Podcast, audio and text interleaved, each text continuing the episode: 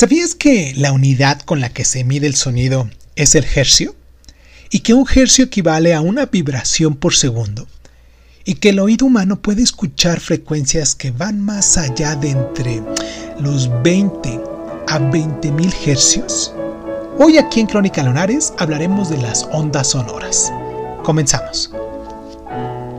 El sonido es una vibración que se mueve en una onda de presión longitudinal a través de la materia y tienen todas las características clásicas de las ondas, lo que es la frecuencia, la longitud de onda, la velocidad y la amplitud. Al contrario que las ondas electromagnéticas, el sonido no puede viajar a través del vacío del espacio, sino que requiere de un medio, ya sea en este caso gaseoso, líquido o sólido. Por eso muchas veces se preguntan si hay sonido en el espacio. El sonido se inicia cuando un objeto vibra, lo que provoca que se muevan las partículas que lo rodean, que a su vez mueven las que la rodean a ellas. Esta acción inicia una cadena de reacciones de comprensión y descomprensión con cada vibración que se produce.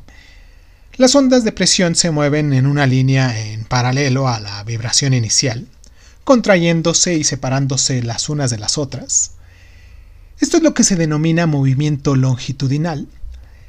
El número de oscilaciones de presión por segundo se conoce con cierta frecuencia y la distancia entre los dos puntos de presión máxima es la longitud de onda. Las personas percibimos las frecuencias mm, un poquito más altas con un sonido más agudo y las frecuencias más bajas con uno más grave. La velocidad de una onda de sonido es la distancia por unidad del tiempo que ha viajado en una dirección determinada. La velocidad del sonido depende en gran medida del medio a través del cual éste se mueve. Y en general las partículas de la materia sólida tienen una interacción más fuerte que, las de los que la de los líquidos o la de los gases. De ahí que el sonido se transporte a mayor velocidad a través de, de los líquidos, ¿no? Este es el motivo por el que la gente acerca la oreja a las vías para ver si viene o si ya está cerca el tren. ¿Te has dado cuenta? Las vibraciones que producen viajan a una velocidad a través de las vías de metal que a través del aire.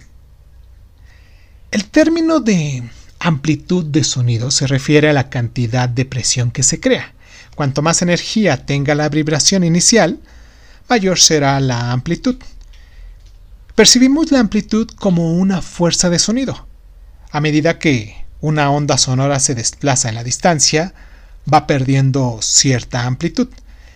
Se va apagando hasta que ya no puede oírse, como muchas veces pasa. ¿Sabías que los perros y los delfines tienen un oído especialmente fino, lo que les permite escuchar los sonidos de alta frecuencia? y que los perros pueden oír frecuencias hasta 45.000 hercios y los delfines hasta 200.000.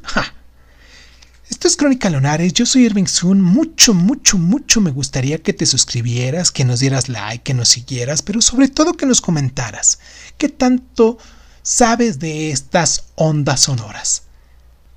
¿Sabías que los elefantes son mejores con las frecuencias bajas pero que pueden escuchar sonidos de hasta solo 5 hercios. ¿Sabías que a medida que envejecemos se reduce nuestra capacidad de percibir la amplitud? Por lo que, generalmente las, las personas mayores necesitan de ciertos aparatitos para poder oír.